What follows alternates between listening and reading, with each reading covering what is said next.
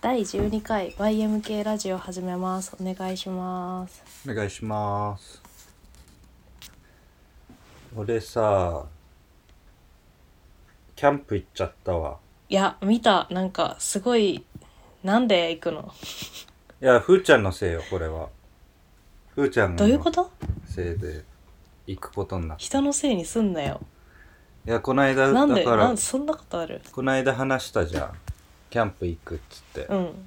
うんうんうんもうよ約束も決めてるじゃんそうそうそうで行くってなってさうんで俺はもうキャンプに行きたくてしょうがなかったんだようんでうわやっと行けると思ってうんそしたらバンガローに泊まるっていうからさうんマジかよと思ってうん俺はテントに泊まりたいと思ってテントに泊まるキャンプがしたいかったのよ、はいはいはいこれはもう一人で行くしかないなと思ってうんそっから1週間でうんキャンプ道具を全部集め買ってえテントとかも買ったのテントはね持ってた、えー、一人用のうん、テントと机と椅子だけあってそれ以外全部買ったえ他に何買ったのこんなん切りないよ言い出したらえそんなに買ったのめちゃくちゃ買ったえー、え言ってキリがキリがないやつ言ってあでも俺が買い漁ることになったきっかけのものがあるんだけど、うんこんなんあんのっていううんコットって知ってる知らないコットっていうのがあって俺はそれを見た瞬間これは絶対買うと思ってうんコットっていうのはうんまあなんかうん膝ぐらいの高さのベンチみたいな、うんでそこに寝寝転がれんのようん要は簡易ベッドみたいなでベンチにもなるへえうんそういうものえそれって商品名なのなんかブランド名なのコットっていうだからテントみたいなもんよあそういうものがあるんだそうそうそうあーこれか簡易ベッドへえで初めて見たうん俺かっけえと思ってうんで買っちゃったのうんそしたら使いたいじゃん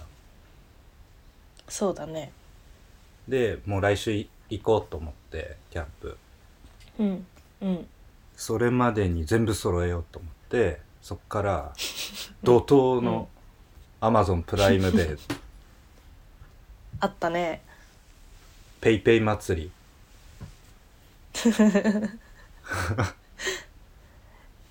えで何買ったの他に他にえっ、と焚き火台おおあとなんだっけキャンピングなんかなんつう台ただの台みたいなー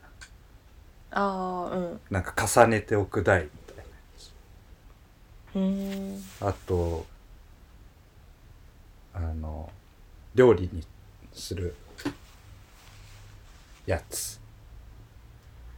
鍋大大鍋みたいあなあとガスバーナーでしょあうんあと、なんか、なんかあった。あとね、あともう、焚き火用の細かい道具が10個くらいあるんだけど。えそんなにあるないでしょあるあるある。着火剤着火剤とかえーっとね、ナイフとか、あと薪をつかむ、挟むやつとか、あああとグローブとか、うんうんうんあと火吹き棒とか、えー、そんなんあるんだそうそういうの。あとへ、ーランえじタゃン。あうんめっちゃ買ってんじゃんめっちゃ買った56万くらいかな全部でうんえそれでどこに行ったのそれで山梨の西湖っていううん富士五湖の一個なんだけど、うんそこがねもうまあロケーションが良くて、う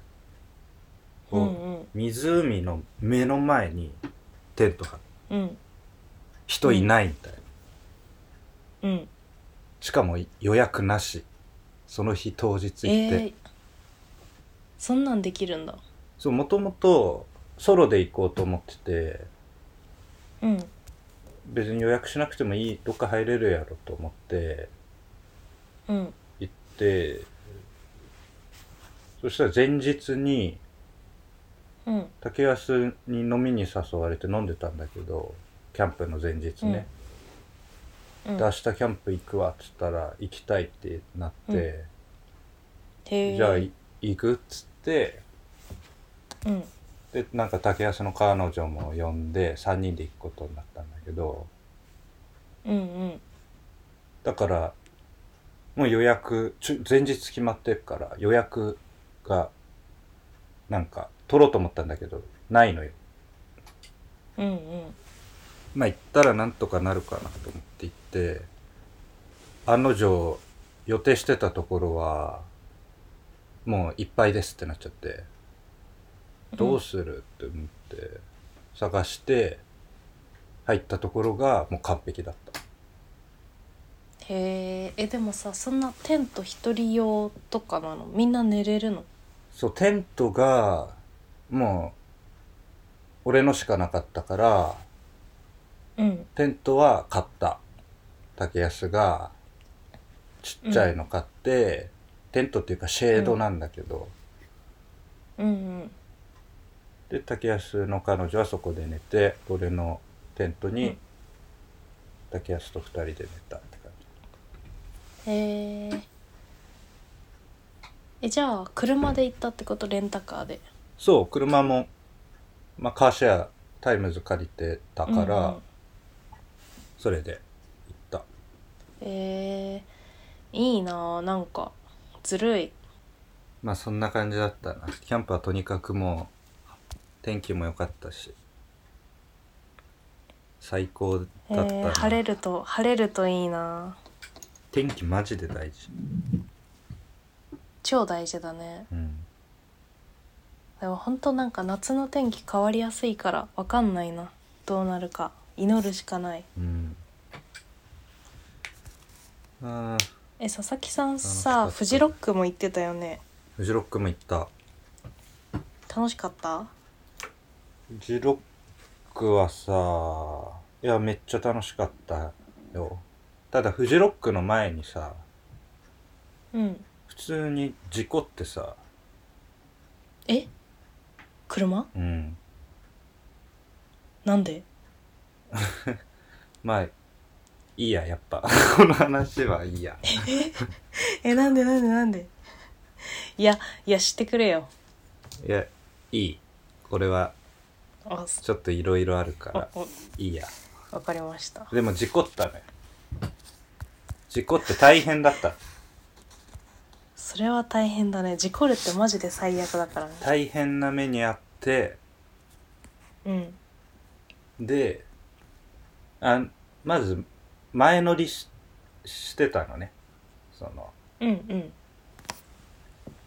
で、前日に行って、まあそこで事故ってたんだけど、大変で、翌日、フジロック。うんうんで、あの、だからそういう、まあ、コンディションよ。うんうんちょっと一発やられてんのよフジロック行く前にあのえそれはでも全こっちが悪いの向こうに過失がある のいやお俺が悪じゃあ余計落ち込むわい 俺のフジロックがそっから始まってて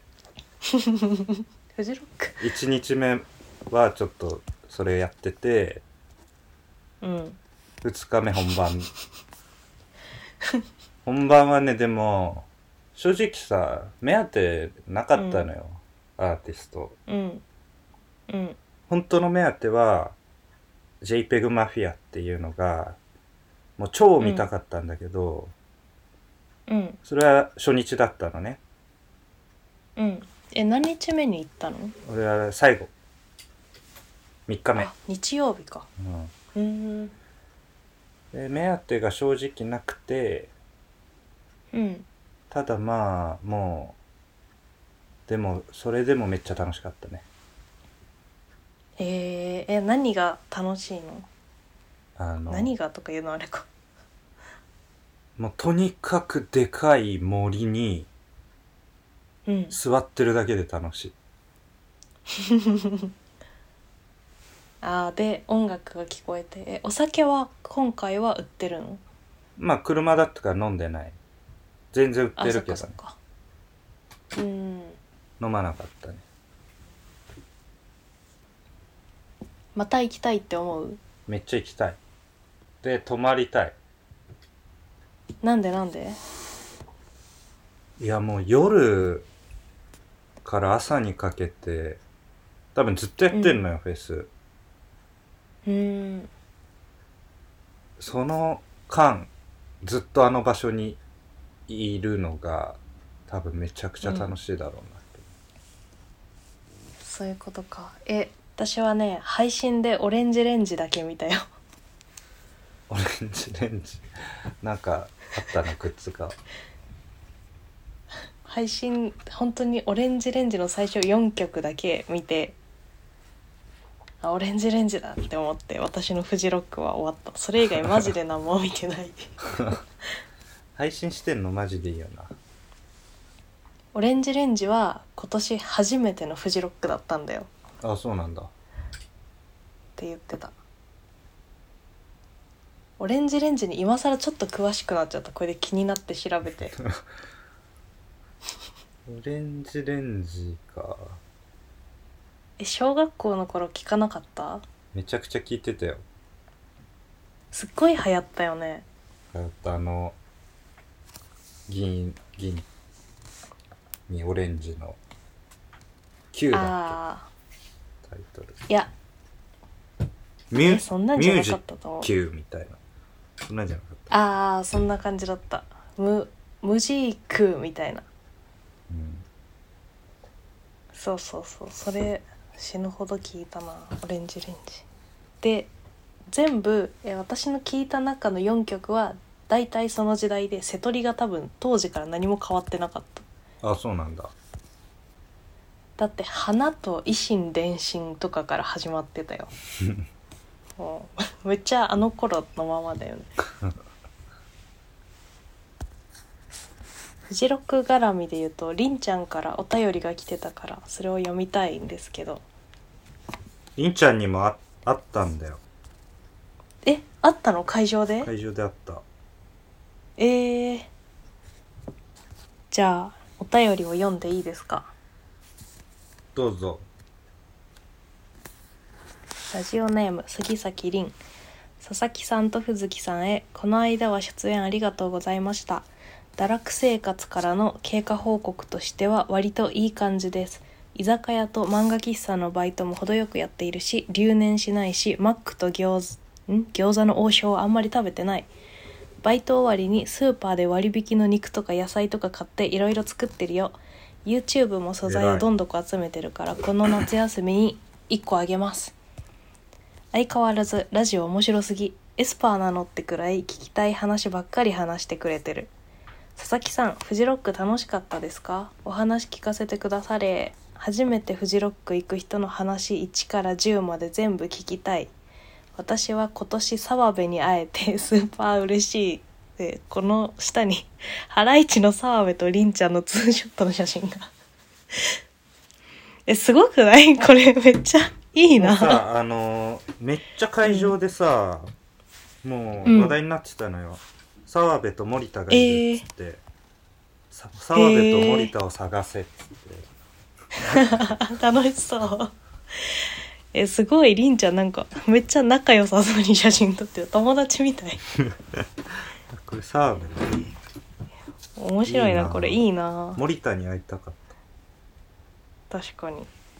続きを読むよそれとふずきさんは今長野に住んでいるということで東京に遊びに来たらいつも行くところとか毎回東京に驚くところありますか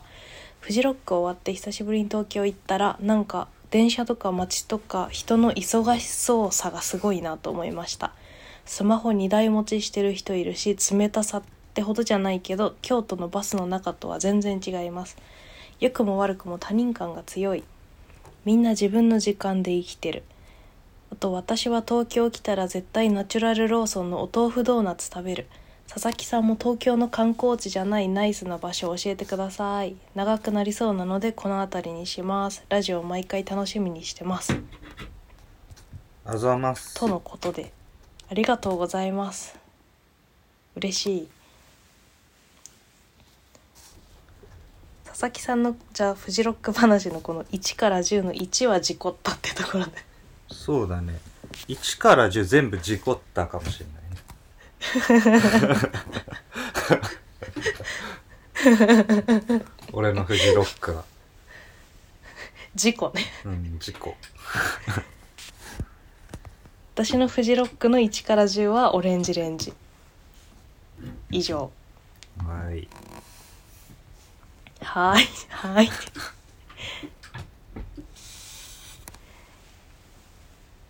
えーっともう一個書いてあったのが私に「東京に行ったらいつも行くところとか毎回驚くところってありますか?」ありますかって書いてあっ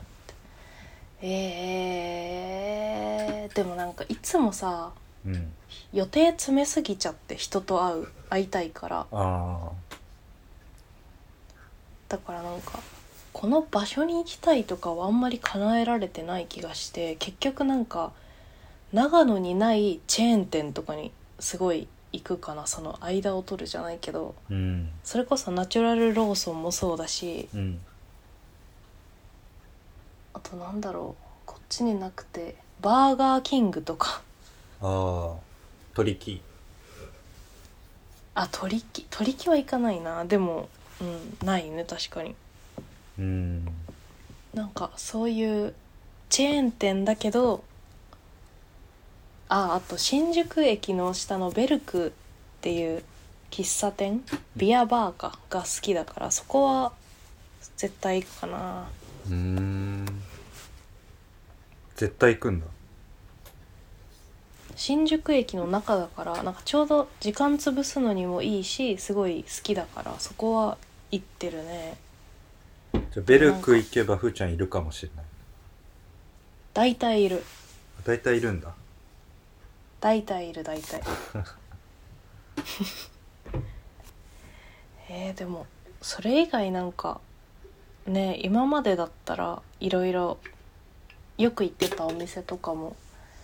あったけどマジで最近東京にも3ヶ月に1回くらいしか行かないし人に会うのがメインだからな驚くところ佐々木さんは驚くところ東京で驚あでもなんか行くたびに毎回渋谷のなんか渋谷が超変わっててああそうあとは何だろうなあでもなんか電車に基本普段乗らないからうん電車の広告がもう基本なんかすごい動いてるじゃんデジタルで動画の広告ああうんうんあれはやっぱりなんかいまだにわってなんか絶対やっぱ動いてると見ちゃうからそれに目がいくかもしれないなあれウケるよねなんか 3つくらい画面並んでてさうんうんうんでその3つを駆使したさ映像を駆使してさやろうとしてんだけどさ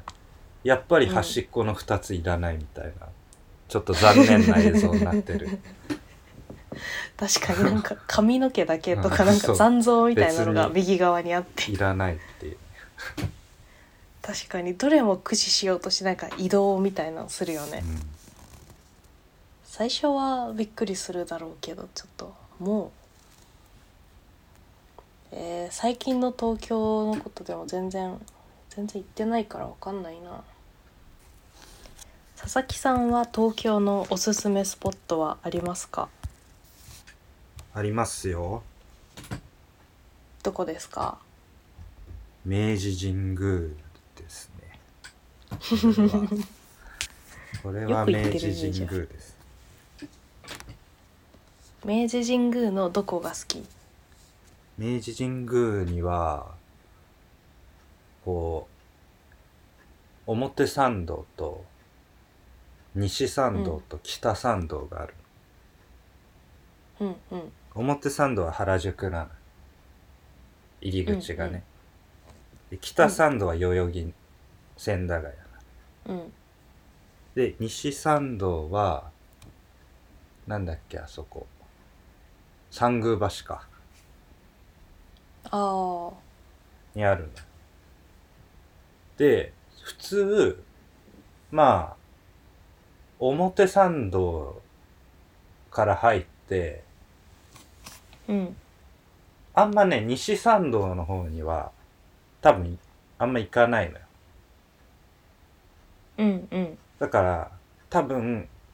普通あんま通らないルートに、めっちゃでかい芝生があるの。うん北参道と西参道の間みたいなところに、うんクソでかい芝生エリアがあって人があんまいない、うんうんうでんへめっちゃ朝早くからやってえめちゃくちゃ気持ちいいそこがちょっと今暑くていいけないけどうんそれはいいねいつでも暑すぎなければいつでもいいねそうあのやっぱまあふーちゃんは長野いるからうんあれかもしれないけど、もうねとにかく広い場所に行きたいうんうんうんうんわかるよだから広くて何もない場所っていうのはねちょっと行っちゃうね人もいないの、人もねまあいるけどうん、へ全然少ない、えそうなんだそうなんですじゃあお便りありがとうございましたありがとうございました嬉しいあこのメールの最後にディズニーに行きたいって書いてあるからちょっとこの猛暑を終わったらディズニー行こううん YouTube もあげるって言ってるから教えてもらいうたい、ね楽しみ最近なんかさ面白かったあなんか映画とか見た映画見たよちょっと面白いのあったわ何見た何何こうだあ私コーダ去年かな見て一番好きだったこうだよかったでコーダ最高でもうさ死ぬほど泣いたんだけどどうねえめっちゃよいいようねんめっちゃ良かった今週またなんかね見に行くんだコーダがなんか原村っていううん町があってそこで星空映画祭っていう野外でえー上映するやつがあいいって、それでコーダやるんだけどもうすっごい楽しみでないやあれはいいねねえなんか本当にさ役者の人たちは耳が聞こえない人らしいあの家族の役の人あそうなんだうんえあのお父さんとかめちゃめちゃかっこいいよねえお父さんかっこいいねねえあとあの兄貴がねうんお兄ちゃんがすごいいい役だったななんだろうねああいうさグリーンブックもそうだけどさなんかもういいやつらしかいないみたいなうんなんかひどい目にあってもへこたれないみたいなめっちゃいいやうつ、んうんで最後うまくいくグリーンみブックたはい見なたことないあれはでもうまくい行くのかな超王道なんかあのなんかさ発表会のシーンでさうん主人公が歌を歌うけど家族は聞こえないわけじゃんうんで家族がなんかその周りが拍手してるからあ終わったんだとかなんかああやって必死に合わせてるシーンとかすごいすごく切なかったあなんかもともと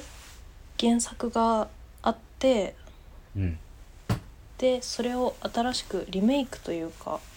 作り直したものらしいコーダはあーそうなんだもともと映画があだかるらんだ原作だとそうそうそうえーお兄さんじゃなくて妹かなうーんなんか家族構成が違ったりとかしていたみたいでうーん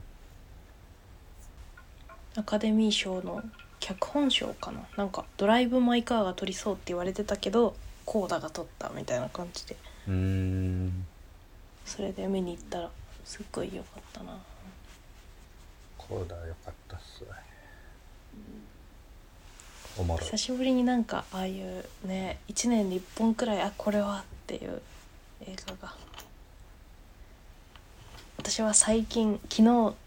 からうんやっと「地」漫画「地」を読み始めましておうもうめちゃめちゃ面白いなんか久しぶりに漫画でこんなに面白ってなった死ね読んだことあるあるよもちろん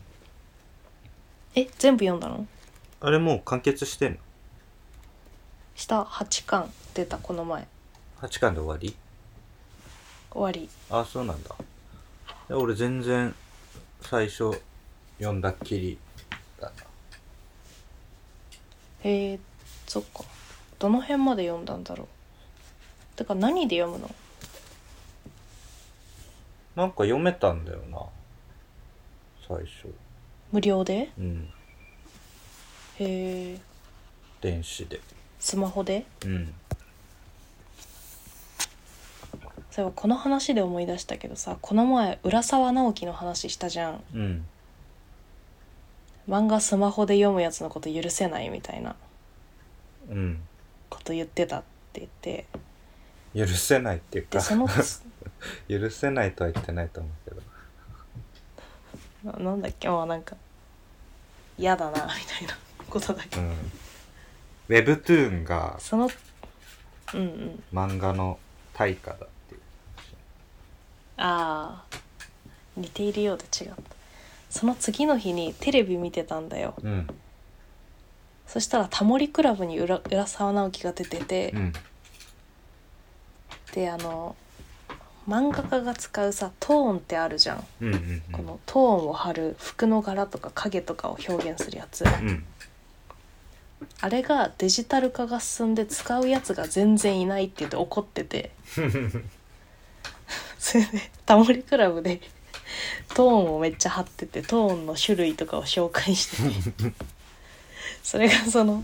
前日に佐々木さんとその話をしてた後だったからここにも言ってるって言って面白かったそういうこと言うやついないとねそうだねなんかその場でタモリさんのイラストを描いてそれでいろんなトーンの貼り方をしてうんでほっぺのあたりがポッてなるようなトーンを貼るとなんかタモリさんが照れてるみたいな感じになってすごい可愛かった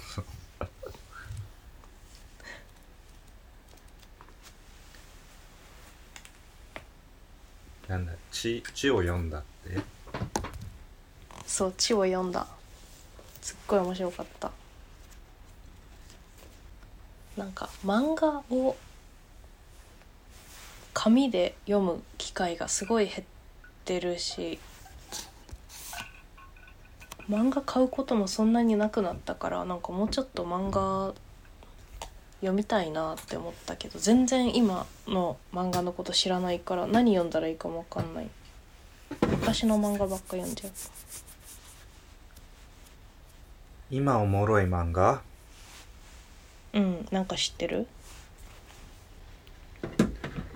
えあのさ 俺ワンピースの話したっけしてないワンピースちょっと前だけどさうん超面白いことになってたの知ってるえその面白くなってるって噂だけ聞いたけど何が起きてるかは知らないあ知らないうんあの全然知らないあのえー、何怖いゴムゴムの実がゴムゴムの実じゃなかったっていうえ話で,、えどういうことでそこがもうおもろいかったんだもう結構前だ半年前くらいかなえそれでもうえじゃあ盛り上がっ何の実なの人人の実なんです人人の実人人の実だったっていうどうどういうことどういうことってなってめっちゃおもろかったえでもそれの面白さっていうのは「は」っていう面白さじゃなくってそこに作り込まれた面白さっていう意味でしょうんなんかね違うのよなんで面白いかって、うんなんか「ハリー・ポッター」とかもそうだったんだけどさこうんうちっちゃい頃から読んでたもので今も続いてるものがそのちっちゃい頃の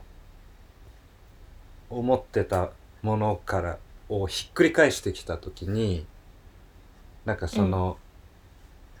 嘘でしょみたいなその時間があったからこそおもろいと思ってうんうん話がおもろいとなかるほど設定がおもろいとかじゃなくて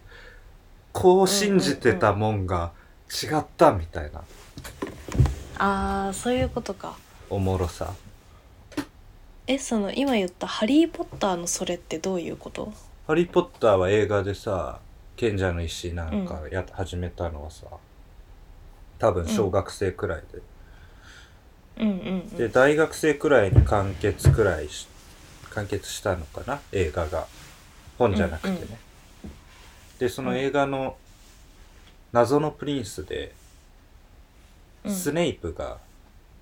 めっちゃいいやつっていう、でうんハリーのお父さんが嫌なやつっていうえ要は伏線回収がされたうんうもう、ん賢者の石小学生の時に貼られてた伏線が大学生で回収されたみたいなおおみたいなハリーのお父さんが嫌なやつだったんだハリーのお父さん嫌なやつええ面白なんかそういうこうねちっちゃい頃に見てたものが伏線回収されるとおもろってなっちゃえマルフォイはマルフォイもいいやつだったうマルフォイなんか 何でもないよ絡んでこないよなんでもないええもう絡んでも来ないんだ後半になるとただの脇役になってるええライバルみたいだったのに最初でもなんかさ大人になるにつれてさうんちょっとずつ知識とかがつながったりしてさ、うん作品じゃなくてもなんか世界の見え方変わるみたいなことってなんかある気がするああこれってこうなってたのみたいななんか今パッと例は出ないけどなんか最近さすごいそれに近いのか遠いのか分かんないけど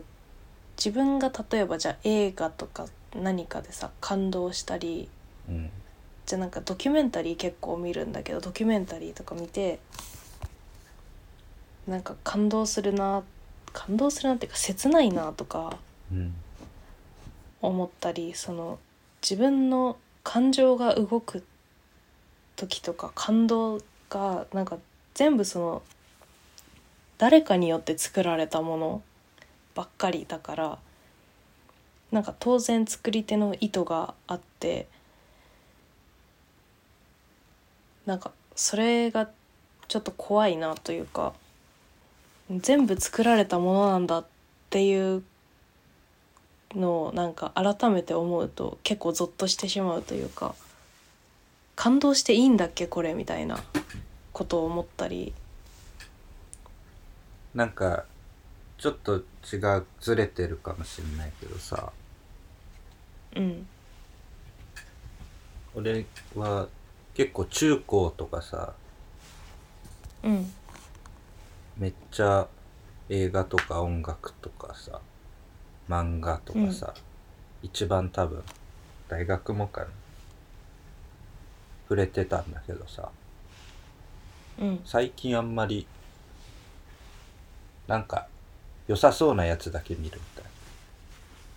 いなうんうん風になってさこうなんかあんまそういう感動みたいなのがさなくなってきたのよねたまにしか、なんかそれってこう話のパターンとかさああこういう感じねみたいなのとか予想しちゃったりさ、うんうんああこういうことを思わせたいのねみたいななんかそういう目で見ちゃったりさ、うんうんうんなんか変にちょっと他のこと知ってああこういう背景ねとか 分析したりとかしてさ、うんなんか別に感動みたいなもの面白さはあるけど感動みたいなものではないなみたいなうんうんうん感じになってでそもそもあんまり漫画とかも読まんくなって。うんでなんか手出し始めたのが結構うんキャンプとか筋トレとかさ、なんか外であー出るみたいな今までや,、うんやんなかったことうんこれがめっちゃおもろいみたいな感動ばっか、うんだからうん違うところにでめっちゃ感動してる俺はキャンプとかえなんかさ大人になっていくってさそういうことなのかななんかみんな結構さうん会社員で働いてると休日キャンプ行くとか筋トレ始めるとかなんかなんかあるよねその流れが体を動かさないとどんどん健康悪くなってくるからうんうん体を動かす方に走ってるっていうのはあるかもしれないあと単純にさなんかうんうん会社側とか社会がさうん健康であれみたいなでうん会社のために働けみたいなさ そういう構造になってるからさ自然とさそういうジム行くみたいなことが社会的に正しいみたいな社会ああそういうものとしてさ捉えられてるっていうのもあるかもし確かになんかねジムみんな行ってるもんねれないなんかみんなエリートサラリーマンはみたいなあなんかそういう本ありあなそんうかじゃんそういう本めっちゃえ私が由香子の旦那が持ってた本のタイトルが「筋トレは全てのソリューションである」っていう本を持って て多分めっちゃそういうやつだと思うそういうのはすごくけど嫌いなんか でも私も最初そのうわマジで無理って思ってたけど少し筋トレするようになってあ言いたいことはまあわかるというかいやなんかあこういうこと言いたいんだなみたいなことは、まあ、そのテイストとかはマジで嫌いだけどなんかそういういや筋トレはいいんだけど好きなんだけどさそこに持ってってほしくないと、確かにねなんでそこつなげんのって思うつなげないでくれ 確かとにねそれはそうだわ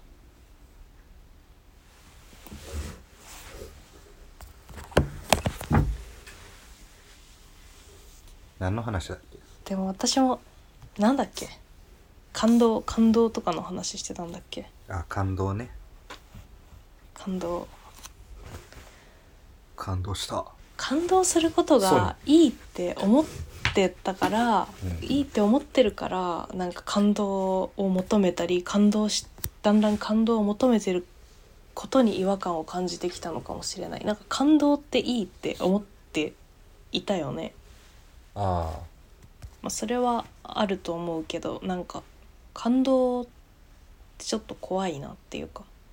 感動は怖いうんえなんか人の心を操れるパワーというか勢いがあるから間違ってなんか恣意的に使われたら人がそっちに簡単に流れちゃあうあことにもつながりそうですごく怖いと思う。なんか手がいいよな感動って言っときゃええみたいないやーそうそうそうそうそうそれがすごいめっちゃうん気持ち悪いって思うなんか長野の中小企業の CM とかでやたら感動を作るみたいな あるよもうすぐ企感動業がすぐ言うよねそうすぐ言う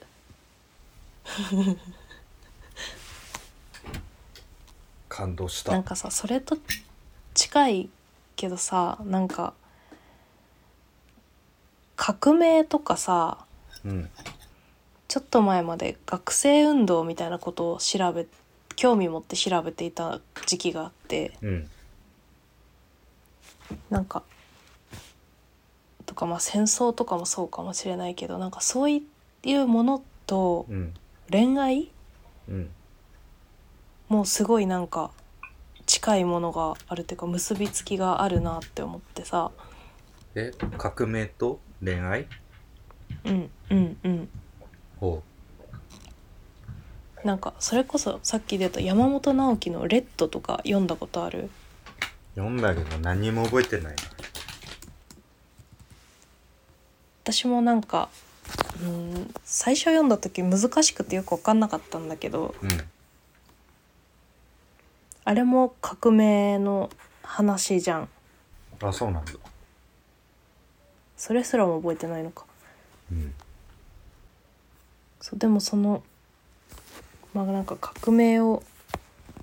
若者たちが革命を起こそうとしているその集団の中の話なんだけど、うんその中でやっぱその男女のなんか恋愛とかめちゃめちゃその中のなんかセセックスとかがすごい書かれててでなんか女が妊娠するとかそれをなんか堕退させるとか、うん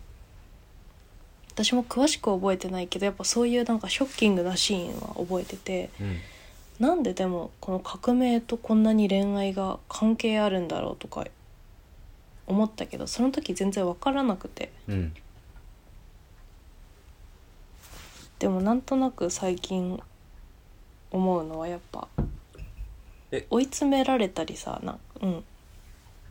危機的状況、においてなんか人は怖いからすごく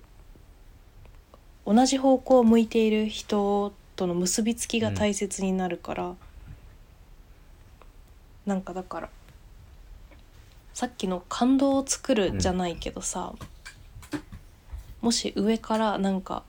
もう敵が来るから、みんなもう協力してみんなでもうここを乗り越えて頑張ろうみたいな風に言われたらもう怖いし一緒にやるしかないからその近くにいる人のへのなんか信頼するしかないからそこでよりなんだろう愛の強度無理やり高まるよなって思あって。作品の中で何か危機的な状況にある集団の中で描かれる恋愛みたいのってなんかなんか多いなっていう印象があったんだけど、それなんでなんだろうっていうのがなんか最近分かったような気がしたというかなんか作られた感動みたいなことにちょっと近いのかなとか思って。ーあのすっげえ嫌いなのがさ劇団員のさ、恋愛劇団員同士の恋あークソ愛わかマるジでムカつくいやムカつく必要ないんだけど嫌ーいいなやんだめよちゃめちゃいや気持ち悪いうんすっごいわかるわかるしかもきも、うん、気持ち悪いって思っちゃうなんかそこのさ練習してる時とかのさ、うんうんうんみ密さとかうんうん、うん、なんか、そういうものでこう高ぶってなんかなってんだろうなみたいなそういう状況に、なんかうんすげえ気持うんうん気持ちうん悪いもう安易に気持ち悪いな予想できるもんね山に行こう森田剛いやーめちゃめちゃわかるそれは、うん、なんかそうだね革命とかより全然その劇団員のそれだななんか作られたっていうかその設定によって生まれるそのうん恋愛みたいな感情の気持ち悪さだって役役ことかじれゃんがあの芸の足しになるみたいななんかそういうよくわかんない理 屈でいやしかもなんかその中でさその理論で全員がいるからさもう何股も起こりうるじゃんそんなん気持ち悪くてもうなんか役が変わったらなんか超浮気してるみたいなまあ我々そういう現場見てきたしね結構いや マジでわかるわ嫌だね本当にすげえ嫌いただの悪口になっちゃったい やでも本当にうん気持ち悪いなまた長くなっちゃったじゃあ次はキャンプでキャンプで会おう2億4000万瞳キャンプへ郷ひろみえキャンプのモチベーションえもうもう下がってないもう満足してないあのいや下がってないキャンプのモチベーションちゃんとうんあそうキャンプのモチベーションあるよあよかったじゃあキャンプの時に次はキャンプか次はキャンプだよじゃあ今回はこの辺でさよならさよなら